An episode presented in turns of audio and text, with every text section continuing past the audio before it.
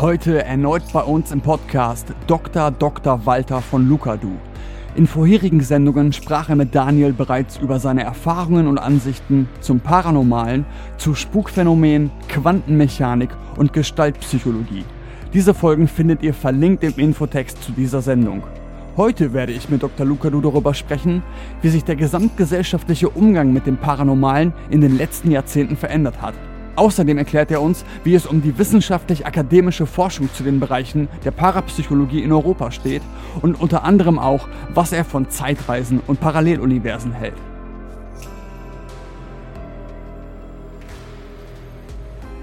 Herr Lukadu, Sie sind seit mittlerweile über 30 Jahren engagiert dabei, Öffentlichkeitsarbeit zum Thema Parapsychologie zu leisten. Einerseits mit der Beratung Betroffener durch die Beratungsstelle in Freiburg, dessen Zukunft ja äußerst ungewiss ist zurzeit, wie Sie in der letzten Sendung dargestellt haben. Gibt es da schon irgendwelche Updates, vielleicht ein Silberstreifen am Horizont? Nee, bis jetzt ist noch nichts äh, klar. Es liegt immer noch unsere Klage beim Verwaltungsgericht vor, aber das lässt sich offensichtlich Zeit. Ähm, ich weiß überhaupt nichts. Ja. Ich kann gar nichts dazu sagen. Es ist alles äh, hängt alles noch in der Luft. Na, dann hoffen wir mal, dass sich da noch eine Möglichkeit auftut, damit Sie Ihre wichtige Arbeit dort weiterführen können. Aber neben der Beratungsstelle haben Sie auch durch Ihr Auftreten bei größeren und kleineren Medien versucht, Paraphänomene einer breiten Öffentlichkeit verständlich näher zu bringen. In verschiedenen Fernsehtalkshows, Audiopodcasts und YouTube-Kanälen. Und trotzdem gelten bei vielen Leuten, besonders hier in Deutschland, ja Paraphänomene jeder Art noch grundsätzlich als Humbug und Spinnerei. Wie ist denn da Ihr Eindruck? Hat sich der gesamtgesellschaftliche Umgang mit dieser Art von Phänomen in den letzten 30 Jahren ihrer, ihrer Tätigkeit entwickelt? Gibt es da eine größere Offenheit gegenüber dem Phänomen oder sogar eine größere Ablehnung oder verstärkt dieses typische lächerliche Machen von Dingen, die man nicht versteht? Wie ist denn da Ihr Eindruck, wenn es so eine Entwicklung gibt und worauf ist die zurückzuführen? Äh, das muss man sehr differenziert sehen. Also zum einen ist natürlich in der allgemeinen Bevölkerung ein großes Interesse da. Das kann man überhaupt nicht bezweifeln. Das, äh, sonst würden ja auch diese ganzen Podcasts und Sachen, äh, die würden ja gar nicht existieren, wenn es da kein Interesse gäbe.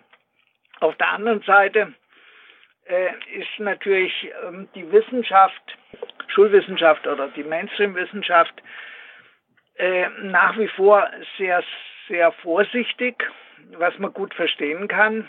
Und auch da muss man sagen, äh, gibt es sehr starke Unterschiede. Also es gibt eine Reihe von ausgezeichneten Wissenschaftlern, die sich für das Fach interessieren, die sind aber auch informiert. Und dann gibt es eben diese selbsternannten Skeptiker, die, äh, wenn man so sagen, schlecht informiert sind und einfach ihre Vorurteile kundtun. Und die ähm, gewinnen vor allem ja bei Behörden und solchen äh, Sachen immer mehr Einfluss, also als früher. Also wenn man das sieht, dass zum Beispiel die GWUP ähm, hat äh, einen viel größeren Einfluss als noch vor, sagen wir mal, 20 Jahren. Hm. Ähm, das ist auf der einen Seite so. Auf der anderen Seite muss man aber auch sagen, es sind die Angebote im Internet, was sich da alles so tummelt in der Esoterik-Szene, natürlich auch nicht seriös. Äh, und deswegen ähm, schrecken die meisten Menschen irgendwie davor zurück, sich darauf einzulassen, was man gut verstehen kann. Und die Parapsychologie, also die wissenschaftliche Parapsychologie, die sitzt gewissermaßen zwischen allen Stühlen. Das war nicht immer so. Zum Beispiel in den 20er Jahren des letzten Jahrhunderts haben sich wirklich ähm, die meisten Wissenschaftler äh, zumindestens teilweise dafür interessiert und es wurde auch nicht so niedergemacht, wie das zurzeit äh, ist. Also es heißt, es gibt eine starke Polarisation in unserer Gesellschaft zwischen denen, die äh, das als äh, zulässig erachten. Ich meine, man sieht es an der Petition, die haben 6500 Leute unterschrieben, die der Meinung sind, da soll man Forschung machen. Und auf der anderen Seite eben der Ablehnung sozusagen durch die durch den Mainstream. So, ähm, das sind sozusagen die soziologischen Randbedingungen. Also das heißt, äh, es gibt auf der einen Seite gute Gründe, äh, sich, sagen wir mal, von dieser Szene abgestoßen zu fühlen, weil da wirklich viele Scharlatane unterwegs sind. Und das kann man niemandem verdenken, wenn der sagt, das sind alles Spinner. Aber die äh, die wissenschaftliche Seite, die hat doch sehr große Fortschritte gemacht in den letzten 30 Jahren, so dass man sagen kann, man weiß jetzt wenigstens, wovon man spricht.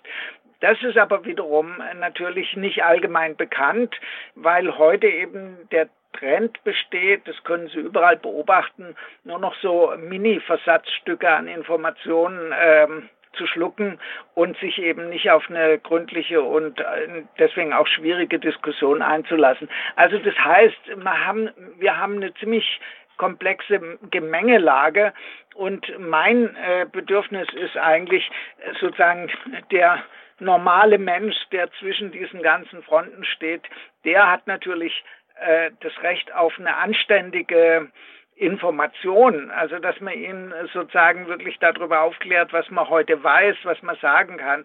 Und dieser Job, den also diese parapsychologische Beratungsstelle seit 30 Jahren macht, wird in der Tat heutzutage schwieriger, weil eben das Angebot im Internet so unübersichtlich geworden ist und die Wahrscheinlichkeit, dass die Leute sozusagen an richtige Informationen kommen, die wird immer geringer. Das wissen Sie auch, dass im Internet halt Fake News, falsche Vorstellungen, falsche Sachen, alles wird da verbreitet, Hate Speech und so weiter. Und die seriöse Information, die geht da drin fast unter. Mhm. Insofern kann man das auch niemand äh, übel nehmen, wenn er sich da aus diesem ganzen Kuddelmuddel fernhält. Ja, das ist ja dann besonders auch der mediale Umgang mit, mit dieser Thematik. Mittlerweile, wo jetzt jeder wirklich seinen eigenen Internet-Podcast machen kann mit eigenen Inhalten, wo dann später kein Chefredakteur mehr drüber guckt, da kann natürlich alles veröffentlicht werden. Das kann gut sein, kann aber auch schlecht sein. Ich kann mich, ich kann mich erinnern, Anfang der 90er, als ich selber noch ein Kind war, da gab es wirklich Fernsehtalkshows, wo Leute offen darüber berichtet haben, dass sie von Aliens entführt wurden und das Ganze in einem ernst gemeinten Kontext besprochen wurde. Also sowas kann ich mir heute, glaube ich, nicht mehr vorstellen das ist heute nicht mehr der Fall. Also ein anderes Beispiel ist äh, zu, zum Beispiel die Zusammenarbeit mit, der, da bin ich ja darauf angewiesen, mit äh, Psychotherapeuten, auch mit äh, Psychiatern oder mit psychiatrischen Einrichtungen oder psychosomatischen Kliniken.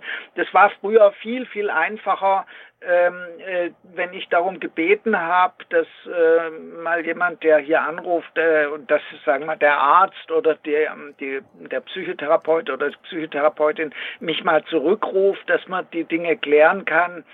Äh, das war früher eigentlich kein großes Problem. Heute äh, wird äh, mir zurück, äh, ja, nee, mein Arzt ruft sie nicht an, der hält Parapsychologie für Sp Spinnerei. Also das ist tatsächlich, hat tatsächlich zugenommen, diese Polarisierung. Und es hängt natürlich auch ein bisschen mit der Ausbildung zusammen. Äh, früher gab es natürlich an der Universität, zumindest hier in Freiburg, eine Abteilung für Grenzgebiete der Psychologie und ich habe ja selber viele Jahre Vorlesungen auf dem Gebiet gemacht. Das gibt's alles nicht mehr. Also das heißt, früher konnten die oder noch zu Hans Benders Zeiten eine Vorlesung hören und es war ja immer rammelvoll und da waren ja auch Studentinnen und Studenten aus allen Fachgebieten, dann haben die wenigstens mal was davon gehört und äh, wussten, dass es da seriöse Zugänge gibt und dass es auch einen wissenschaftlichen Anspruch hat. Aber seitdem das, das gibt es jetzt äh, schon lange nicht mehr und das wirkt sich natürlich äh, aus. Aber ich, ich habe zum Beispiel ähm, viele Jahre lang äh, wurde ich immer wieder eingeladen, äh, zum Beispiel von der medizinischen Fachschaft oder der psychologischen Fachschaft von Universitäten. Und weil die äh, Studentinnen und Studenten sich dafür interessiert haben, da konnte ich Vorträge halten. Und das hat dann auch viel geholfen. Äh, und das wird halt heute immer schwieriger, und zwar einfach deswegen, weil durch diese Bologna-Prozess die äh, an den Universitäten äh, die Leute so äh, gewissermaßen in so einem Schulbetrieb so äh, äh, vereinnahmt werden, dass sie eigentlich fast keine Zeit mehr haben für solche, naja, sagen wir mal, ähm, interdisziplinären Veranstaltungen äh, hinzugehen. Ich werde zwar immer wieder eingeladen, aber das sind dann, da ist auch immer viel los, also da kommen immer, das ist immer voll belegt, aber äh, das ist ein Tropfen auf einen heißen Stein. Na, das ist ja schade. Ich hätte gedacht, dass dazu sogar die Lehrinhalte vielleicht zugenommen haben in den letzten Jahren oder intensiver geworden sind, aber dass es so abnimmt oder abgelehnt wird, das also, ist ja traurig zu hören. Ja, das ist ja vor allem hier in Deutschland so. In, in England sieht es ganz anders aus. Da gibt es ja an verschiedenen Universitäten, äh, zuallererst Edinburgh und dann äh, Northampton, ja ein regelrechtes Angebot äh, in puncto Parapsychologie. Und ähm, da gibt's natürlich dann auch, äh, die in England sieht die Szene ganz anders aus. Da, da gibt's also an vielen Universitäten Leute, die eben äh, zum Beispiel ähm, äh, dort in Edinburgh ihren Abschluss gemacht haben oder in Northampton und die nun äh, einfach was über die Sache wissen. Also da geht man viel entspannter damit um. In Frankreich sieht es jetzt so aus, dass da einige Leute zum Beispiel an der Universität in ähm, das ist an der Universität Nancy. Ja, da, da gibt es einen Kollegen, der da auch was macht. Also dann gibt es natürlich das IME, das Institut äh, National Metaphysique äh, in, in Paris. Aber äh, wie gesagt, also äh, am besten sieht es für die Parapsychologie in England aus, hier auf dem, äh, in Europa. Mhm. Insofern äh, kann man sagen, äh, ist es, glaube ich, nur hier in Deutschland so ein bisschen speziell. Äh, ich weiß nicht, womit das zusammenhängt, aber eigentlich stammt ja das, der Begriff Parapsychologie aus Deutschland. Also der stammt ja von Max Tessoir. Ja, nur irgendwie wird er in den letzten Jahren stark dagegen angegangen, dass man das als Teil der Normalität anerkennt, gerade hier. Ne? Ja, also Paranormalität ist ja keine Erklärung, sondern das ist eine Bezeichnung. Also äh, es war ja so, Max Dessoir hat ja den Begriff Parapsychologie erfunden und zwar, weil damals äh, Max Dessoir und eine ganze Reihe von anderen Wissenschaftlern haben ja damals erst die, das, äh, Psycholog äh, die Psychologie als eigenes ähm, Fakultät oder als eigenes Studienfach erst eingerichtet und man war sich da natürlich im Klaren darüber, dass Psychologie äh, eine schwierige Sache ist und aus methodischen Gründen hat man da eben einfach sozusagen alles was äh, als schwierig galt, also zum Beispiel das, was man heute als Bewusstseinswissenschaften bezeichnet oder so Fragen, warum gibt es Träume, was sind Nahtoderfahrungen, was sind außerkörperliche Erfahrungen, gibt es Telepathie, all diese Fragen äh, wollte halt äh, äh Max Deswar, dass auch, dass die auch äh, ganz normal untersucht werden an äh, mit den üblichen Methoden der Naturhuman- und Sozialwissenschaften an der Universität. Und dann hat er aber gesagt, das machen wir jetzt in ein Nebenfach und neben heißt halt Para und daher kommt Parapsychologie. Also das ist ja keine Erklärung, sondern ein Sammelbecken für verschiedene unterschiedliche Aspekte, die man in der Psychologie untersuchen kann, die aber eben äh, sagen wir vom Mainstream erst nach langer Zeit entdeckt werden und deswegen sind zum Beispiel heute Nahtoderfahrungen was, was auch im Mainstream untersucht wird, zum Glück. Also, aber das hat ja lang gedauert. Schon in, da, da gab es ja schon Bücher darüber in den 30er Jahren. Also äh, insofern äh, wundert man sich da schon ein bisschen, dass da nicht hier in Deutschland nicht mehr gemacht wird. Ja, als ob das nicht gewollt wird. Oder ergebnisorientierte Forschung ist da ja eher am, am Werke und nicht ergebnisoffene Forschung, wenn man das so anschaut. Das hängt auch noch ein bisschen mit was zusammen, äh, was ich als die Industrialisierung der, äh, der, der Wissenschaft bezeichne. Also am deutlichsten sieht man das ja zum Beispiel in der Physik. In der Physik, also die ersten wichtigsten Erkenntnisse in der Physik am Anfang des letzten Jahrhunderts, die wurden noch von Einzelpersonen gemacht. Äh, also zum Beispiel die, äh, die, die Kernspaltung, äh, die Millikan-Versuche und alles, was man heute weiß, auch, auch zum Beispiel die Entwicklung der Quantenphysik. Das waren einzelne Wissenschaftler, die da Pionierleistungen sozusagen am eigenen Schreibtisch und im eigenen Labor fabrizieren konnte. Das geht heute schon lange nicht mehr. Heute arbeitet man in großen Teams, zum Teil bis zu 600 Personen und es muss natürlich entsprechend organisiert äh, werden und die Mittel dazu beschafft werden. Und ein großer Teil der heutigen Universitätsforschung äh, passiert über Drittmittel. Äh, und da müssen dann die Wissenschaftlerinnen und Wissenschaftler eben einen großen Teil ihrer kostbaren Zeit damit verbringen, Anträge zu schreiben, um mit Fremdmitteln ihre Forschungsvorhaben zu finanzieren und das kostet einen wahnsinnigen Aufwand. Ich habe das ja auch versucht, äh, meine Sachen äh, finanziert zu kriegen. Es war immer wahnsinniger Aufwand mit einem relativ geringen Erfolg äh, was in den, was aber auch in dem Mainstream ein großes Problem darstellt und die Kollegen und Kolleginnen, die beklagen sich alle darüber und das war eben früher anders organisiert und ähm, heute ist es halt so, da das hängt auch mit der Komplexität der wissenschaftlichen Fragestellungen zusammen. Ein einzelner Mensch kann das gar nicht mehr leisten und deswegen äh, gibt es natürlich kaum noch Leute, die so einen fachübergreifenden Blick haben. Also die so, äh, das wird zwar immer davon gesprochen, dass man interdisziplinär äh, vorgehen soll, aber in der Praxis funktioniert es fast nie. Und zwar deswegen, weil die Spezialisierung halt so weit geht. Genau, dass man, dann ist man so weit detailliert in seinem eigenen Fachbereich, dass die anderen quasi hinter den Scheuklappen verschwinden sozusagen. Ja, ja jetzt nicht von Scheuklappen sprechen, aber es ist eben einfach so, dass man praktisch gar keine Chance hat, wenn man sich nicht zufälligerweise auskennt, da in die Details einzusteigen, äh, ja. Ja, dann hoffen wir mal, dass das auch eine Wendung nimmt in Zukunft. Dann habe ich noch eine weitere Frage, und zwar geht es dabei um die emotionale Zuwendung ähm, bei bestimmten Phänomenen. Also bei Paraphänomenen werden ja in unserer Gesellschaft stark mit negativen Emotionen assoziiert. Einerseits, weil diese Phänomene ja mit dem vermittelten Weltbild nicht erklärbar sind, also somit eine Angst vor dem Unbekannten besteht. Aber andererseits werden wir durch Gruselfilme, Horrorspiele und so weiter von klein auf dazu konditioniert, dem Ganzen so mit einer gewissen Grundangst zu begegnen. Und dementsprechend wird er dann häufig, wenn sowas ausprobiert wird, besonders von Jugendlichen bei den ersten Versuchen, sag ich mal, so eine eher negative und angsterfüllte Grundstimmung erzeugt. Also wenn man Gläserrücken macht oder Ouija-Board ausprobiert, dann werden ja Geister oder Dämonen beschworen, also eher negative Dinge. Und wäre es da vielleicht im Sinne der Aufklärung ein interessanter Ansatz, den Neueinsteigern mal einen Tipp zu geben, so wenn ihr sowas schon machen wollt, dann probiert doch mal, anstatt hier Bloody Mary oder Charlie Charlie zu kontaktieren, das Ganze mit einer positiven Grundstimmung anzugehen und vielleicht sowas wie den, den eigenen Schutzengel herbeizurufen oder einen Naturgeist aus der Gegend. Das naja, das machen ja die Leute eigentlich. Also erstens ist natürlich richtig, ähm, die, dieses Genre des Gruselfilms das wird ja äh, hauptsächlich äh, von amerikanischen Filmen dominiert und da steckt, äh, das ist irgendwie typisch ähm, für die puritanische Denkweise dort, da steckt natürlich hinter den äh, parapsychologischen Phänomenen immer der Teufel und deswegen ist es so eine Polarisierung schwarz-weiß. Äh, das ist natürlich vollkommener Unsinn, das ist ganz klar. Aber äh, ich meine, so dumm sind die Leute auch nicht die Anwendung von sogenannten okkulten Praktiken, also wie Gläserrücken, Ouija-Board, Pendeln, Tarotkarten. Das war ja eigentlich der Grund, warum die Beratungsstelle überhaupt eingerichtet wurde.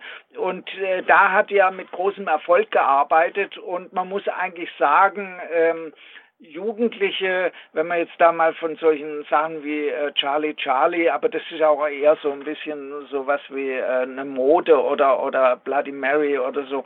Ähm, wenn man davon mal von absieht, dann gehen die meisten Jugendlichen damit ganz vernünftig um. Das heißt, sie hören auf, wenn sie wenn sie das Gefühl bekommen, äh, dass sie da äh, nicht wissen, woran sie sind, also wenn sie äh, etwas ratlos sind, und das ist auch gut so. Erwachsene machen das leider nicht so und die wollen dann mit dem Kopf durch die Wand und dann kann das negative Folgen haben. Das Gleiche, äh, was ja auch der Fall ist, man denkt ja immer, geistige Heilung kann ja nur gut gehen, im Zweifelsfall ist halt ein Placebo, aber schaden kann es nicht, das ist vollkommen falsch. Also gerade geistige Heilung kann äh, massive Nebenwirkungen erzeugen, äh, die so dass die Leute hinterher kränker sind als äh, zuvor und äh, und dann auch noch ärmer als zuvor, weil zum Teil da wahnsinnige Summen verlangt werden. Also das ist eine wirklich üble Sache. Da darf man aber auch wiederum nicht alle in einen Topf werfen. Da gibt es also wirklich ausgekochte Betrüger und Scharlatane und dann gibt es wohlmeinende Leute, die äh, wirklich anderen Leuten helfen wollen, aber die äh, zum Teil, weil sie es eben nicht besser wissen, auch Schaden anrichten. Also wird das schon so praktiziert, sagen Sie das? Oder haben Sie schon den Leuten so empfohlen, das positiv anzugehen, wenn Sie es schon machen wollen?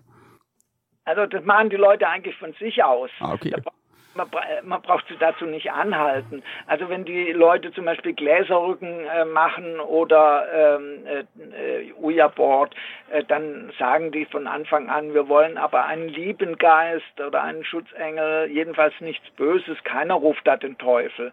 Also ähm, die kriegen alle, allenfalls Angst, wenn dann eben Sachen kommen, die sie nicht erwarten, zum Beispiel böse Schimpfworte oder sowas. Hm. Und dann haben die natürlich aufgrund von diesen äh, Vorstellungen, ähm, dass parapsychologische Dinge äh, des Teufels sind. Und das ist ja sozusagen auch äh, zum Beispiel im, im ähm, Pietismus wird, wird es ja, also das, aus religiösen Gründen wird es ja behauptet, dass, äh, dass diese Sache des Teufels oder schlecht sind. Und dann kriegen die Leute natürlich Angst und wissen nicht, wie man damit umgeht. Und äh, dann stellt es natürlich ein Problem dar. Aber äh, man muss jetzt da nicht hingehen und zu den Leuten sagen, ruft jetzt euer Schutzengel äh, vor allem weil das letztendlich auch nicht viel besser ist. Denn auch das kann natürlich ganz gehörig schief laufen. Ja klar, nach hinten losgehen kann es immer, wenn man sich da auf ein Gefilde wagt, was man vorher noch nie so begangen hat. Naja, das Ganze gilt überhaupt äh, für diesen ganzen, äh, das ist, es gibt ja so von, von diesem Wellness-Bereich äh, hin zu diesem ganzen Spiritualitätsbereich, der ja großer Mode ist, also Wellness und Spiritualität, da gilt ja das Gleiche. Ich meine, nicht jedem tut so eine Meditation gut, auch wenn das immer propagiert wird. Also da muss man halt genau hinschauen und in anderen Kulturen, wo äh, Meditation sozusagen dazugehört, ganz normal. Da wird auch äh, so dra drauf geachtet, dass da keine Fehler auftreten oder dass da nichts falsch gemacht wird. Aber heute hier äh, glauben die Leute, wenn sie da einmal so ein äh, einen, einen Wochenendkurs in Schamanismus gemacht haben, dann glauben die, das sind jetzt schon Schamanen und können ihre Künste da anderen Leuten anbieten. Und das ist halt äh, zum Teil dann äh, wirklich gefährlich. Ja, das, das kann ich nachvollziehen. Ich habe noch eine andere Frage ähm, bezüglich der Betroffenen, die Sie anrufen. Und zwar wenden sich an der Beratungsstelle auch Leute an Sie, oder gibt es da auch Fälle von Leuten, die übernatürliche Fähigkeiten entwickeln, also irgendwie Zukunftsvisionen, Stimmen hören, Aura sehen, die erweiterte Wahrnehmung im Allgemeinen? Und wenn ja, wie häufig kommt das vor? Und treten solche, solche Fähigkeiten dann spontan auf? Oder gibt es da vielleicht Auslöser für, wie Nahtoderfahrungen? Und wie helfen Sie den Menschen dann mit diesen Fähigkeiten umzugehen? Zunächst mal, was verstehen Sie unter übernatürlich? Ja, okay, alles, was jetzt mit dem gängigen vermittelten Weltbild nicht erklärbar ist. Mit ja, aber doch nicht übernatürlich. Übernatürlich heißt, dass außerhalb von der Natur sei. Aber alles, was vorkommt, gehört zur Natur dazu. Der einzige Unterschied ist, dass einige, einige Sachen verstehen wir ansatzweise und andere verstehen wir nicht. Und deswegen sind natürlich solche Erfahrungen, die die Leute machen, wie Wahrträume, äh, äh, Nahtoderfahrungen, äh, telepathische ähm, Eindrücke, äh, die kommen natürlich jeden Tag vor oder dies, was so im Volksmund als Spuk bezeichnet wird. Ich meine, das ist für mich alltäglich und das ist auch nicht übernatürlich, sondern das ist etwas, was Leute erfahren oder erleben. Und die Frage ist halt immer, ähm, kann man das mit den konventionellen Mitteln erklären. Manchmal geht es und manchmal geht es halt nicht, aber äh, das ist ja mit anderen Dingen genauso. Ich werde dann immer von Journalisten gefragt, ja, können Sie mir mal ein echt unerklärliches Phänomen schildern? Und dann sage ich immer, da draußen im Gang ist so ein Lichtschalter, der tut mal und äh, tut mal nicht. Ich habe immer noch nicht rausgefunden, woran es liegt.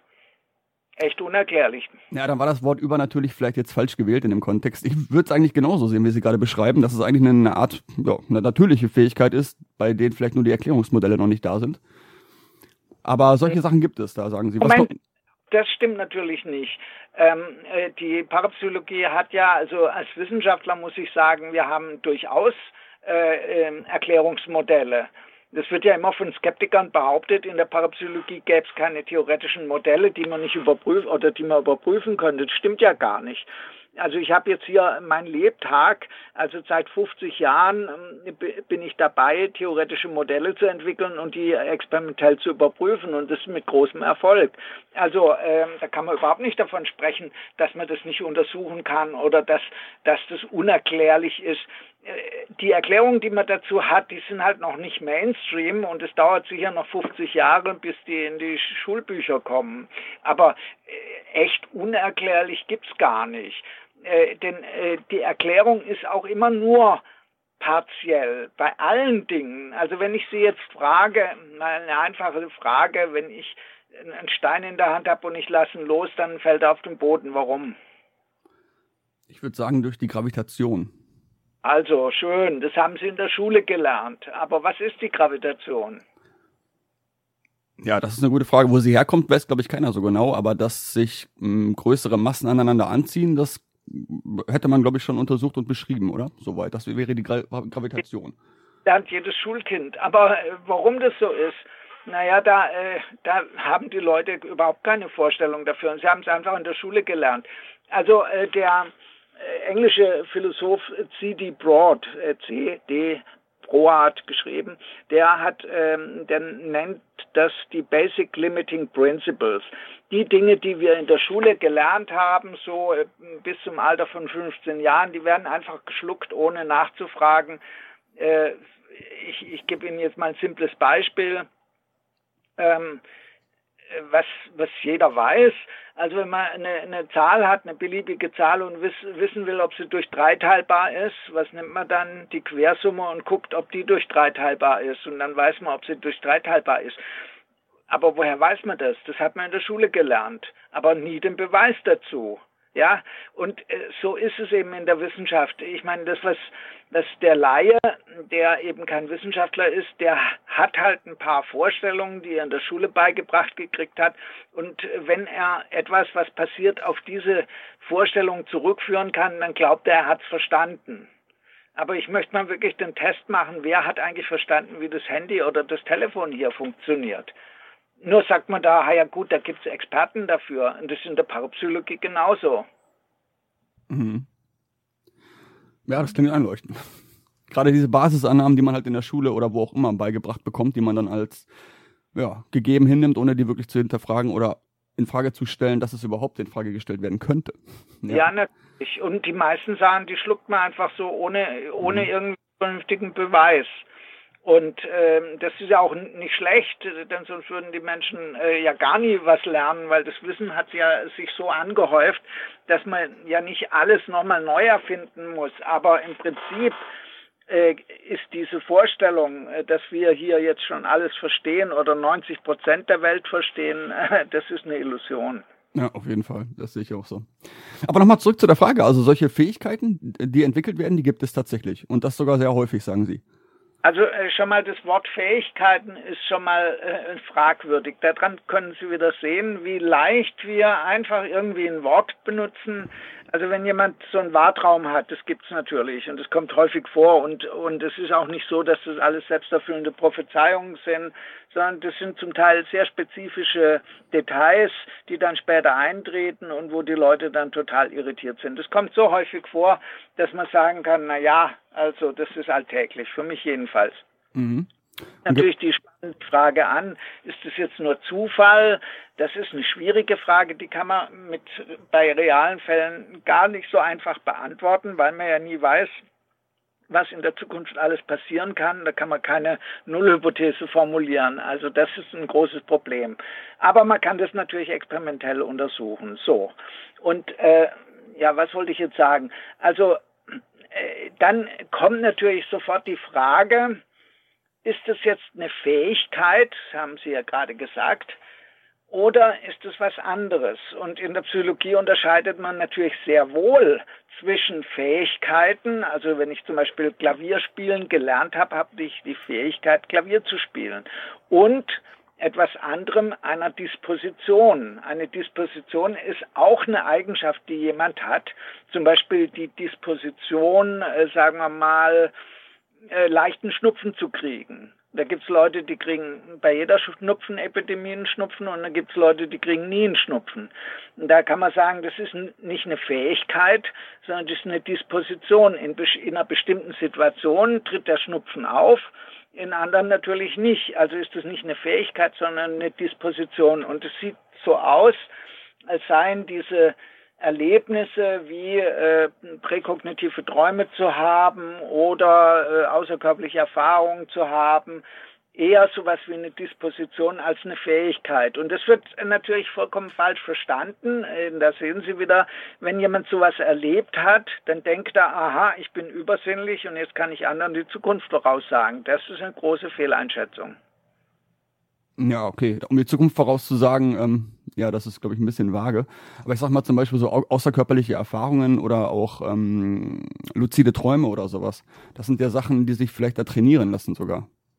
Ja, äh, auch da ist ein schönes Beispiel luzide Träume. Das ist ja auch mal so ein Modethema geworden. Mittlerweile ist wieder, ja, hat sich wieder ein bisschen beruhigt. Aber gibt's natürlich, klar. Und da gibt's jetzt natürlich Leute, die sagen, man kann das trainieren. Ähm, das stimmt in einer gewissen Weise. Äh, man kann tatsächlich, ähm, äh, sagen wir mal, luzide Träume, kann man ähm, sozusagen, man kann dafür sorgen, dass man häufiger solche luziden Träume hat. Okay. Aber das ist nicht gesagt, dass das ein Training im üblichen Sinne ist, wie wenn ich beim Sport trainiere, sondern das ist allenfalls so, ähm, das sage ich auch immer, dass man vielleicht ein bisschen aufmerksamer wird ähm, und die Sache etwas anders wahrnimmt. Oder ich, ich gebe Ihnen jetzt mal ein Beispiel, gerade ähm, mit, äh, mit dem Beispiel mit den Wahrträumen. Äh, ich meine, es gibt viel, viel mehr Menschen, die solche Wahrträume haben, aber die gar nicht darauf achten oder denen das nicht auffällt. Wenn das denen jetzt nun äh, bei in einer bestimmten Situation mal auffällt, dann äh, sind sie natürlich daran interessiert. Und dann fällt ihnen natürlich auch auf, dass ihnen sowas häufiger passiert. Ähm, aber es war vorher auch nicht anders, nur haben sie nicht darauf geachtet. Und deswegen muss man da sehr vorsichtig sein, zu sagen, das ist jetzt eine Fähigkeit, die man trainieren kann. Also eigentlich würde ich sagen, kann man diese paranormalen Erfahrungen nicht trainieren, die stehen die treten eigentlich immer spontan auf und sind eher sowas wie eine Disposition. Und wir wissen sogar genau, äh, welche Persönlichkeitscharakteristik dazu gehört äh, dass jemand so eine Disposition hat, aber er kann sie eben nicht gezielt einsetzen. Und das ist natürlich der Grund, warum äh, auf der einen Seite im, äh, im Internet so viele Leute sowas glauben und dann entsprechende Angebote machen, die sie nachher nicht einhalten können und deswegen dann zu Schwindlern oder Scharlatanen werden. Und auf der anderen Seite die Wissenschaft, die sagen, naja, wenn das keine Fähigkeit ist, die ich trainieren kann, dann kann ich ja damit nichts anfangen. Das ist natürlich auch eine Fehleinschätzung. Und deswegen äh, muss man immer nur an diesem schönen Beispiel, was Sie jetzt genannt haben, immer jeden Punkt, und das macht die Wissenschaft, hinterfragen, was ist damit gemeint? Was meinen Sie mit Erklärung? Was meinen Sie mit Fähigkeit? Was meinen Sie damit und damit und damit? So, und genau das macht die Wissenschaft. Ja, da, da kann ich ähm, mitgehen. Also außerkörperliche Erfahrungen, die sind bei mir selber auch schon aufgetreten, zweimal komplett spontan, die habe ich nicht hervorrufen können. Aber was jetzt die luziden Träume angeht, also da habe ich schon das Gefühl, dass ich daran arbeiten kann, meinen Bewusstseinszustand dahingehend zu schärfen, dass die Traumzustände mir bewusst werden in dem Traumzustand und ich dadurch in die Luzidität übergleiten kann. Das passiert nicht immer, klappt auch nicht immer. Man kann es halt ja, nicht bewusst hervorrufen, aber es wird häufiger, je mehr man die Achtsamkeit schärft. Meiner Erfahrung nach wenn man darauf achtet, genau. Also das heißt, möglicherweise hatten sie schon vorher viele luzide Träume, haben aber nicht dran gedacht oder nicht gewusst, dass das luzide Träume sind. Also deswegen ist es immer hm, zu hinterfragen. Ich sagte ja, bei luziden Träumen sieht so aus, als könnte man sich dafür ein bisschen, naja, disponieren. So, also, ich, also das ist mir ganz wichtig. Eine Disposition heißt nicht, dass ich äh, diese Disposition nicht sozusagen antriggern kann oder so. Aber wenn jemand überhaupt nie luzid träumt, dann wird er auch durch das beste Trau äh, Training nie luzid träumen. Und das ist mit, mit Wahrträumen oder mit Telepathie exakt genauso. Ja, ich habe auch schon mit Leuten gesprochen, die sich nie an ihre Träume erinnern können. ne, zum Beispiel, da ist es auch dann sehr schwierig wahrscheinlich. Genau, also es gibt Leute, die sich nie an ihre Träume erinnern. Auch da, das kann man auch ein bisschen lernen, äh, darauf zu achten und sie vielleicht dann jeden Morgen aufzuschreiben. Dann äh, fängt kann man sich dazu ein bisschen trainieren, dass man darauf achtet. Und das ist natürlich mit vielen Dingen so, ja. Ja. Ja, dann hätte ich noch eine Frage, die auch mich persönlich betrifft. Und zwar geht es um das Thema Schlafparalyse. Also ich habe diesen Zustand immer mal wieder gehabt ähm, und ja. konnte das früher sehr schwer einordnen, bis ich dann irgendwann mehr Informationen darüber bekommen habe. Und seit ein paar Jahren kann ich damit relativ gut umgehen. Ähm, wie ja. bewerten Sie denn das Thema Schlafparalyse an sich? Und wenn dann Leute anrufen, die diesen Zustand ab und zu mal erleben, wie kann man da den Leuten einen Tipp geben, da rauszukommen? Also das ist jetzt ein schönes Beispiel. Die Tatsache, dass Sie jetzt das Wort schon kennen, zeigt, dass wir sehr erfolgreich sind. Denn äh, die Schlafparalyse gibt es natürlich auch schon, solange es Menschen gibt. Aber bisher, also bis vor ungefähr 20, 30 Jahren, hat man, haben wirklich Psychiater, wenn jemand sowas erzählt hat, die Leute für, ja, das war so ein Psycho, eine psychotische ähm, Episode gesagt. Also hat man im Zweifelsfall sogar ein Medikament gegen Psychosen gekriegt, was vollkommen falsch ist und was auch gar nichts nützt. Äh, erst durch die Schlaftraumforschung ist man dahinter gekommen, dass äh, die Schlafparalyse so, äh, so, so was wie so eine Art Schlafzustand, man nennt es auch paradoxen Schlaf, äh, bedeutet, äh, wir, es gibt ja so fünf äh, verschiedene Schlafphasen, das ist eine grobe Einteilung. Und gegen Morgen, wenn wir aufwachen, steigt man immer höher in diesen Schlafphasen, bis man schließlich aufwacht. Und bei dem paradoxen Schlaf, da glaubt man schon aufgewacht zu sein, ist also subjektiv wach, aber der Körper schläft noch und äh, träumt sogar noch. Und äh, dann erlebt man eben Dinge als real, die in Wirklichkeit Traum sind. Und, und wenn man dann versucht, darauf zu reagieren, weil man ja, äh, wenn da eine Person neben einem steht oder einem äh, vielleicht sogar wirkt, dann will man sich ja wehren und äh, dann kann man sich nicht bewegen. Und das erzeugt natürlich eine ungeheure Panik.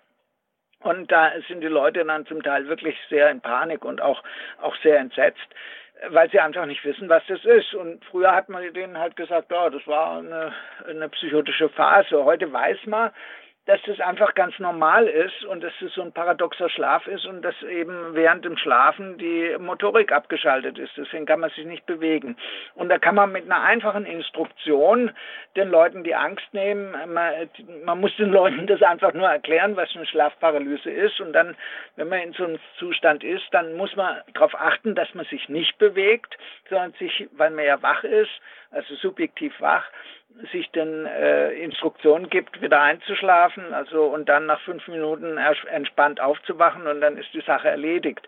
Also das ist äh, überhaupt kein Ding.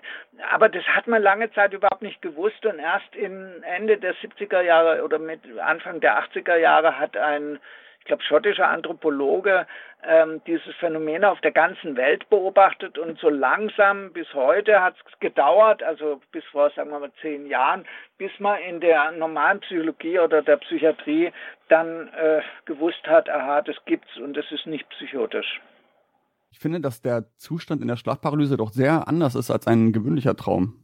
So, ja, auch vom, vom Gefühl her. Ja, ist vollkommen klar. Ich sagte ja, man ist bei wachem Bewusstsein. Mhm. Manche sagen sogar wacher als wach. Ich war vollkommen wach ja. und dann habe ich neben mir eine Person stehen sehen und die hat das und das gesagt und ich wollte mich bewegen oder die Person hat versucht, äh, mir auf die Brust zu drücken oder mich zu wirken oder sonst was. Und dann sagen die Leute, ja, aber ich konnte mich nicht bewegen und dann war die Panik da. Natürlich ist es kein normaler Traum, aber es entspricht einer Traumfigur, aber man ist natürlich dabei bei vollem wachen Bewusstsein. Und deswegen ist ja auch gut, weil man sich nämlich dann klar machen kann, weil man ja bei Bewusstsein ist, dass das jetzt eine Schlafparalyse ist. Das kann man ja im Traum sonst nicht. Ja, das stimmt. Aber ich hatte auch manchmal zum Beispiel, wenn ich aus diesem Zustand dann rausgekommen bin, also wenn er auch besonders wenn er sehr intensiv war, einen kurzen Zustand, wie soll ich es beschreiben, der absoluten Erkenntnis, als ob man plötzlich alles weiß und alle Fragen ähm, geklärt sind und dann verpixelt das wieder weg und löst sich auf in diesem Wachbewusstsein.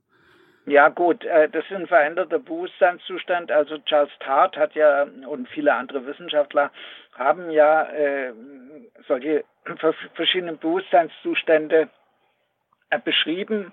Und äh, ich meine gerade äh, zum Beispiel äh, bei Endorphinausschüttung, aber auch natürlich bei Verwendung von Drogen kommt es manchmal oder auch bei Hyperventilation oder bei äh, lauter Musik oder so zu dieser ähm, ich-Auflösung oder dem sogenannten kosmischen Bewusstsein, da hat man eben das Gefühl, alles zu verstehen, mit allem verbunden zu sein. Das ist ein Verbundenheitszustand. Auch den kann man heute ganz gut erklären. Und ähm, naja, das kann natürlich im Prinzip auch bei einer Schlafparalyse passieren. Ja, das war meistens, wenn ich einen kurzen Mittagsschlaf nur gemacht habe, meistens. Wenn ich früh ja. aufstehen musste, mich mittags eine Stunde hingelegt habe, dann ist das oft eingetreten. Oh. Ja, immer dann, wenn eben, äh, wenn man so einen leichten Schlaf hat. Mhm. In, in, in, bei einer Tiefschlafphase passiert das eigentlich weniger. Ja, Okay, dann habe ich hier nochmal einen weiteren Punkt. Das ist ein bisschen, da muss ich ein bisschen weiter ausholen, um das zu erklären. Ich habe nämlich mir mal einen ähm, Gedanke gemacht vor kurzem. Und zwar geht es darum, bei, also bei verschiedenen Paraphänomenen haben sie ja mal gründlich erforscht, ob da eine wirkende Kraft auftritt, die bisher nicht gefunden wurde. Ne, und das liegt ja daran, wie Sie gesagt haben, dass es sich um ein Verschränkungsphänomen handelt und daher keine Kräfte messbar sind. Und mein Gedanke war jetzt dazu, also Einsteins Problem ist ja mit der spukhaften Fernwirkung, dass sich seiner Ansicht nach nicht schneller bewegen kann als das Licht, weil der Energieaufwand, um die Masse zu bewegen, unendlich wäre. Wenn wir aber annehmen, dass seine Information an sich masselos ist und alles in einem alles um sich umfassenden, aber raumlosen Informationsfeld befindet, dann ist ja auch keine Energie nötig, um die Information weiterzuleiten. Also ich kann jetzt eine Idee oder Erkenntnis in meinem Bewusstsein haben, ohne dass sie räumlich eingeleitet wird. Ich kann aber die trotzdem die Information auf ein Blatt Papier schreiben, indem ich dann Energie aufwende und die Materie so formatiere, dass die Information dort auch gezeigt wird. Aber wenn jetzt wir annehmen, dass die Information an sich masselos ist, dann ist ja auch E gleich MAC hoch 2 ist ja beides null und damit auch der Energieaufwand, der die Masse bewegt. Dann könnte sich also eine Information masselos in einem Nullpunktfeld, was überall simultan verfügbar ist, ohne Raum äh, quasi simultan überall da sein. Ist das ein interessanter Ansatz oder übersehe ich da irgendwas Großes? Ja, das hängt da von Ihrer Definition von Information ab. Was ist für Sie Information? Also, wenn Information für Sie bedeutet, dass ich äh, wie jetzt zum Beispiel im Telefon äh, mit Ihnen rede und hier sozusagen von meinem Telefon zu Ihnen die Information fließt und wieder zurück, dann äh, können Sie die, äh, die, dann müssen, dann muss es sozusagen der, der speziellen Relativitätstheorie genügen. Dann können Sie nicht mit Überlichtgeschwindigkeit Informationen verteilen. Aber wenn Sie Informationen anders definieren und sagen, äh, Information ist nur irgendwie eine Struktur, die ich erkennen kann, ja, dann ist das natürlich überhaupt nicht von Raum und Zeit abhängig. Denken Sie an ein Dreieck. Äh, das haben Sie in der Schule gelernt ich will Sie nicht nach dem Beweis fragen, aber die Winkelsumme im Dreieck, die ist immer 180 Grad, ja. Okay, haben Sie mal in der Schule gelernt. Ja. So, äh, das gilt für überall. Also so im, auf der Ebene, ja, auf der Ebene, also im euklidischen Raum. Da ist die Winkelsumme vom Dreieck immer 180 Grad und es hängt nicht davon ab, äh, ob das gestern, morgen oder übermorgen oder hier oder auf dem Sirius oder sonst wo ist, das ist immer so. Wenn Sie also Information so definieren, dann ist das natürlich kein Signal, was übertragen wird und dann gilt natürlich auch keine Beschränkung der Relativitätstheorie. Aber das hängt eben von der Definition von Information ab. Da wird äh, zurzeit äh, viel drüber diskutiert. Äh, und das äh, Problem, was Information genau ist, ist eigentlich noch nicht so ganz ähm, durch, weil es eben für den Begriff der Information ganz unterschiedliche Konzepte gibt. Dann gibt es ja auch den Informationsbegriff als Neckentropie, also als gewissermaßen als ähm, ein Zustand, der eine geringere Entropie hat als die Umgebung da muss man sich wieder fragen, ja, ist es jetzt, ähm, ist da jetzt wieder so eine Art Signalübertragung, spielt da eine Signalübertragung eine Rolle oder ist es eher eine Eigenschaft, dass so ein System Energie abgeben kann und so weiter. Also verstehen Sie, die, dieser Informationsbegriff ist ziemlich schillernd und wird auch ähm, ganz unterschiedlich verwendet. Auch in der Physik, das bemängle ich eigentlich immer, dass man nicht genau äh, weiß, wenn man den Informationsbegriff benutzt, was man damit genau meint. Und, das, und davon hängt es ab, ob jetzt ähm, sozusagen diese Beschränkung durch die Relativitätstheorie zutrifft oder nicht. Okay, ja, das meinte ich ja genau, ob die Information halt nur in diesem Bewusstseinsfeld stattfindet oder ob sie in der Materie arrangiert wird, um dort also Weiterleitung zu bewirken. Schon wieder ein, ein, Begriff, der problematisch ist. Sie sagten Bewusstseinsfeld. Ein Feld ist eigentlich ein klassischer Begriff. Ähm, ein Feld heißt, dass jedem Punkt im Raum und in der Zeit natürlich auch ein bestimmter Wert zugemessen wird. Der Wert kann alles Mögliche sein. Es kann auch ein Vektor sein, dann ist es ein Vektorfeld also eine Richtung sozusagen und eine, eine Stärke, also eine Länge des Pfeiles.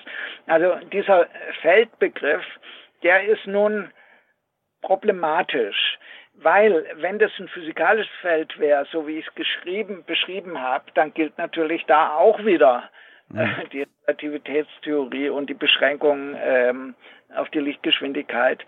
Wenn Sie den Feldbegriff aber anders meinen, äh, wie zum Beispiel bei Sheldrake, der von einem morphogenetischen Feld spricht oder so, dann ist es was anderes. Dann kann sich in dem Feld, äh, das ist die, die Bohmsche Theorie, da kann sich, können sich instantane Änderungen ergeben. Aber das ist genau das, was man eigentlich äh, als Verschränkung bezeichnet. Ja. Also der Feldbegriff ist eigentlich auch ein bisschen problematisch, genauso wie der Informationsbegriff. Da muss man immer dazu sagen, was man meint. Ja, das stimmt.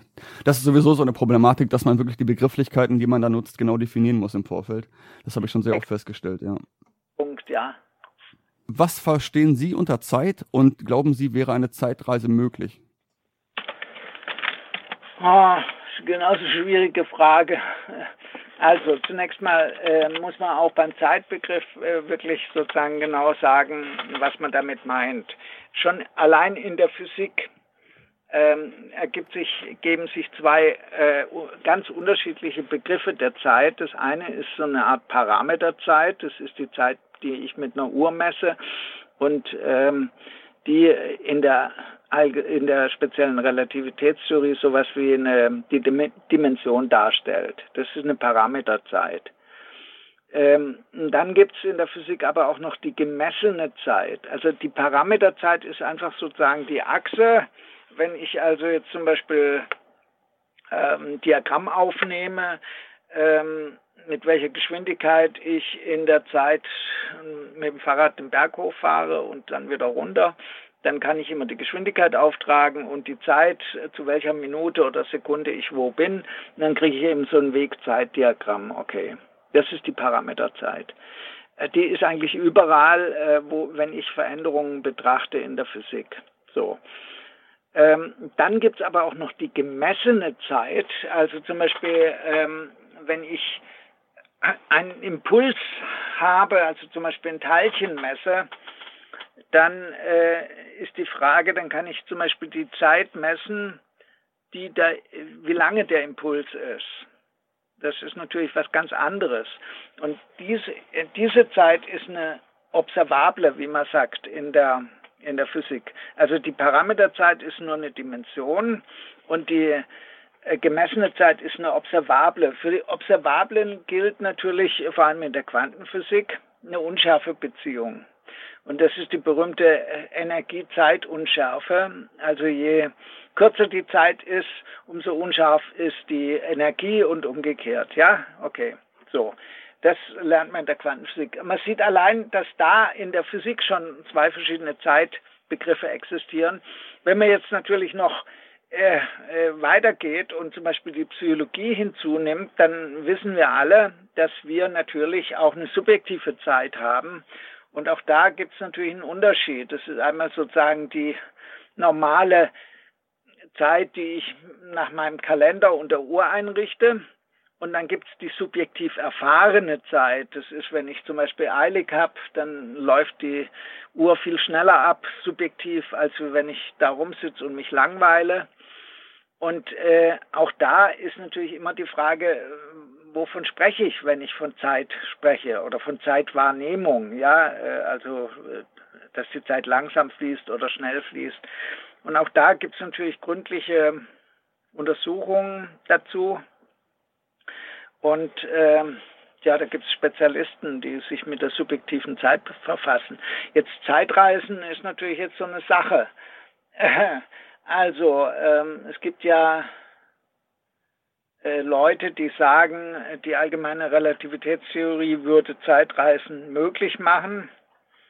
Oder schon die, äh, das ist natürlich insofern äh, fast trivial, weil ähm, die, die Relativitätstheorie eine klassische Theorie ist. Und in der klassischen Theorie, in der äh, Newtonschen Mechanik ist es schon so, äh, dass ich eigentlich immer Zeitreisen machen kann, äh, weil ja alles schon festliegt in diesem Universum.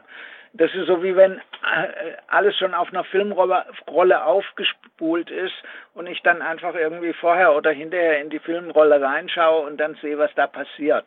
Nur wissen wir heute, dass diese Vorstellung von Zeit, also von diesem Block-Universum, dass die halt wegen der Quantenmechanik nicht richtig ist. Und deswegen ist immer noch die Frage offen, ob es denn Zeitreisen geben kann oder nicht, wegen diesem Grund. Und ähm, es ist eben immer noch so, dass ähm, die Quantentheorie und die äh, allgemeine Relativitätstheorie noch nicht gemeinsam dargestellt sind und deswegen ist das jetzt eine offene Frage. Also im Prinzip könnte man sich das vorstellen, aber äh, dabei muss natürlich eines beachtet werden, der Zeitreisende, der darf im Prinzip keine Spuren hinterlassen, denn sonst gibt es eine Paradoxie. ja. Und die besteht eben darin, der berühmte Großvater, wenn ich eine Zeitreise mache und bringe meinen Großvater um, dann darf ich ja nicht da sein und das darf nicht vorkommen. Das Großvaterparadoxon lässt sich ja auflösen, wenn man zum Beispiel Parallelwelten ins Spiel bringt, in denen dann andere Entscheidungen getroffen wurden, die aber trotzdem genauso existent sind wie unsere Realität. Was halten ja, Sie von dieser Idee der Parallelwelten und gibt es vielleicht sogar dann die Möglichkeit, diese wahrzunehmen? Ja, also wenn man das, dieses Modell der Parallelwelten nimmt, dann ist es ja keine Zeitreise, sondern dann ist es einfach eine Reise in ein anderes Universum. Und äh, da kann ich ja dann nicht davon sprechen, da habe ich ja gar keinen Zeitvergleich mehr. Also das ist keine Zeitreise, sondern äh, diese Paralleluniversen, das geht zurück auf, ähm, äh, äh auf Everett und Wheeler, die äh, diese Multiple Universe Interpretation der Quantenphysik äh, ins Spiel gebracht haben. Äh, die wird allerdings von den meisten Physikern nicht geteilt, weil die, ähm, naja, äh, so ein bisschen inflationär ist. Äh, man kann nämlich nie voraussagen, äh, wo ich gerade lande, weil ja in jedem Moment sich die Welt dann in fast unendlich viele Möglichkeiten aus, aufspaltet, die wiederum dann vollkommen deterministisch sind. Und äh, naja, äh, da, wenn man das richtig durchdenkt, kommt man natürlich auch auf Schwierigkeiten. Denn ähm, wenn ich jetzt von einem, von einem Universum in das andere hi hinüber hopse, ja, wie auch immer, dann durchbreche ich ja die vollkommen, vollkommen Determinismus dieser Vorstellung. Und dann bin ich so klug wie am Anfang. Dann habe ich nämlich nichts gewonnen. Und deswegen glaube ich nicht, dass das so geht. Also eher unwahrscheinlich, dass diese parallele Welten. Ja, ich halte es für, für logisch in sich nicht konsistent. Also die, diese äh, Parallelwelten-Idee, die ist ja deswegen entstanden, weil man mit der Quantenphysik, mit dem Indeterminismus, also mit dem echten Zufall nicht zufrieden war. Und deswegen haben äh, Everett und Wheeler ja diesen Vorschlag gemacht, äh, wenn ich jetzt annehme, dass ähm, bei jeder bei jeder Messung oder bei jedem Ereignis, ähm, wo eine sozusagen eine Quantenentscheidung entsteht, äh, also ob jetzt das, äh, der Spin nach oben oder nach unten gerichtet ist bei einer Messung, und äh, vorher ist er ja in einer Superposition und dann äh, sagt man ja, um, um dieses Problem zu lösen, nehme ich an, äh, dass eben zwei Universen existieren. In einem ist der Spin nach unten, in dem anderen ist der Spin nach oben und so geht's dann weiter. Also das heißt, ich kriege dann unendlich, das ist äh, unendlich viele Universen gleichzeitig, die sich immer weiter aufspalten und so weiter. Dann habe ich zwar ein vollkommen deterministisches Bild, aber wenn ich dann zwischen diesen Universen wechseln kann, dann wird es ja wieder durchbrochen. Und dann habe ich nichts gewonnen. Dann habe ich ja wieder das Problem, dass es, äh, für, dass es etwas gibt, für das ich keine Ursache angeben kann. Dann habe ich ja wieder ein, ein, sozusagen ein, ein Loch im Determinismus. Und deswegen ist es äh, sozusagen formal logisch gesehen ähm, wenn es diese Aufspaltung schon gibt, diese Multiple Universe, dann müssen die auch isoliert bleiben. Sonst macht es gar keinen Sinn. Wenn sie sich gegenseitig unterhalten können oder wenn es da Wege hinüber und herüber gibt, dann äh, es ist natürlich eine schöne Science-Fiction-Vorstellung, aber dann ist der eigentliche Zweck, warum man es erfunden hat, ja wieder aufgehoben. Ja, okay, vielleicht wurden sie ja gar nicht zu diesem Zweck erfunden und diese, diese ähm, Überlagerungen sind eher so eine Art ungewollter Fehler. Wer weiß. Ja, nee, nee, das war ganz explizit so, wurde so erfunden und seitdem ist es ja in der Diskussion.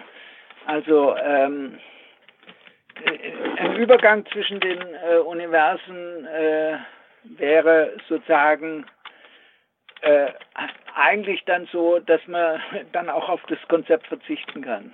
Okay. Ja, interessanter Ansatz. Werden wir so mitnehmen? Dann danke ich schon mal für die Zeit. Ja. Oder haben Sie noch einen abschließenden Gedanken mitzuteilen? Nö. also ich, ähm, eins würde ich vielleicht sagen, äh, ich würde halt jedem empfehlen, der, der sich dafür interessiert, äh, halt mal ähm, wirklich sich äh, um Physik und Psychologie zu kümmern, weil man da doch schon über viele Dinge sehr viel weiß und äh, was mir eben immer auffällt, ist, dass äh, sozusagen die Leute, die sich für Parapsychologie interessieren, äh, glauben, äh, dass das sozusagen, dass wir ohne den, diesen Kontext auskommen können. Und das geht halt nicht. Ich meine, das muss ich schon richtig informieren. Das sind dann wichtige Grundlagen, um die Forschung weiter fortführen zu können. Ja, um überhaupt was sagen zu können.